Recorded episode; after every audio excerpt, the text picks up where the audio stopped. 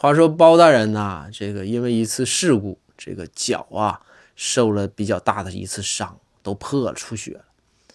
然后众人就把包大人送到了医院。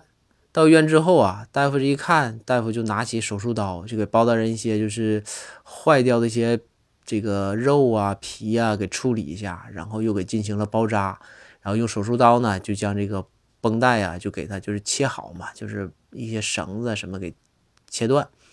然后这个时候啊，这个大夫都弄好之后，手里拿着手术刀，就对包大人说：“说叫妈妈。”包大人当时就愣了。包大人是说：“这啥情况啊？”然后包大人没没没回话。